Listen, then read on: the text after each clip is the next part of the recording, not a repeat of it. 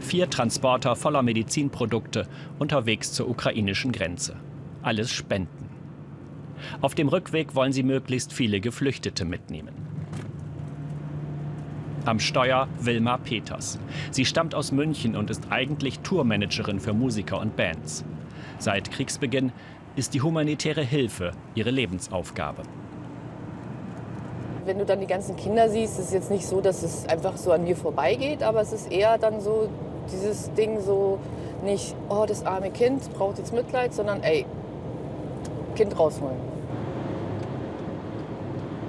Die Fahrer, alles Freiwillige aus ganz Deutschland, Bekannte von früher oder ganz neue, die sich erst für den Konvoi vernetzt haben und die nicht zusehen können, was in der Ukraine geschieht.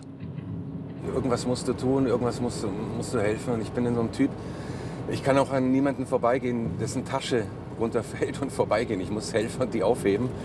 Und so ein ähnlicher Reflex war das jetzt hier auch. Aber es ist nicht irgendeine Tour. Es geht Richtung Kriegsgebiet, Richtung Ukraine. Es ist nicht Angst. Ich habe einen, einen gewissen Respekt vor der Situation, aber der, der Grund zu helfen wiegt viel größer als diese Befürchtung, dass irgendwas passieren könnte. Wenn natürlich jetzt neben uns irgendwas einschlägt, dann müssten wir schnell wegfahren. Die erste Station Knut Borowski. Der Berliner hat sich in einem Hotel im Süden Polens eingemietet. Von hier aus organisiert er private Hilfstransporte. Einmal täglich fährt er über die Grenze in die Ukraine. Meistens sind Arzneimittel an Bord, medizinische Hilfsmittel, Geräte. Auch sämtliche Spenden aus Wilmers Konvoi benötigt er dringend. Dann, äh, das kommt jetzt nach Lviv in ein Kinderhospital, wo ganz viele Kinder aus den Krisengebieten, also aus den umkämpften Gebieten sind und behandelt werden. Und das ist dort arg notwendig.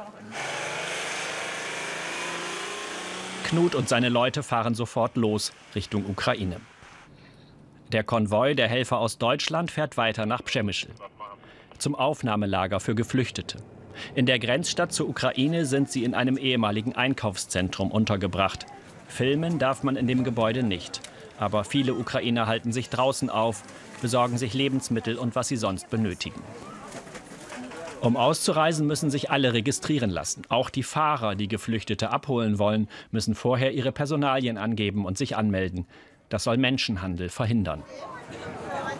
Hey Armin, was gibt's? Fünf Leute aus der Ukraine haben sich schon bei Wilma gemeldet. Und das sind längst nicht alle.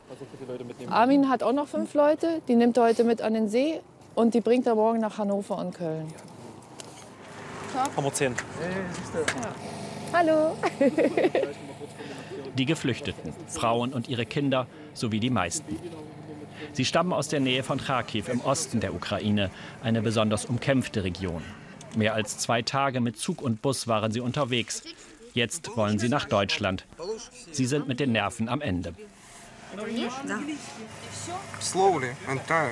Es ging langsam, wir sind müde, aber es ist okay. In unserer Stadt fielen Bomben im Zentrum. Unser Haus ist okay, aber das alles macht uns Angst. Sie sagen, dass die Stadt Kharkiv total zerstört ist.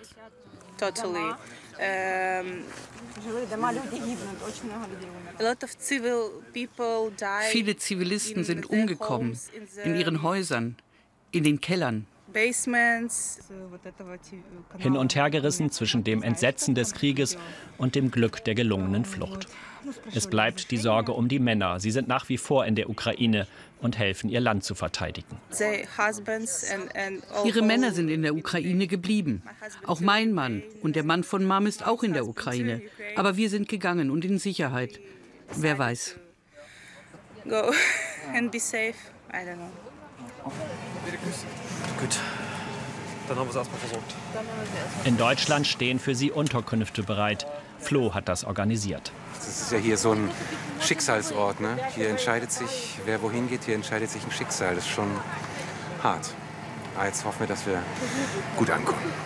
Felix hat halt so Tränen in den Augen und dann ist es so, ach, geht einem doch das Herz auf, wa?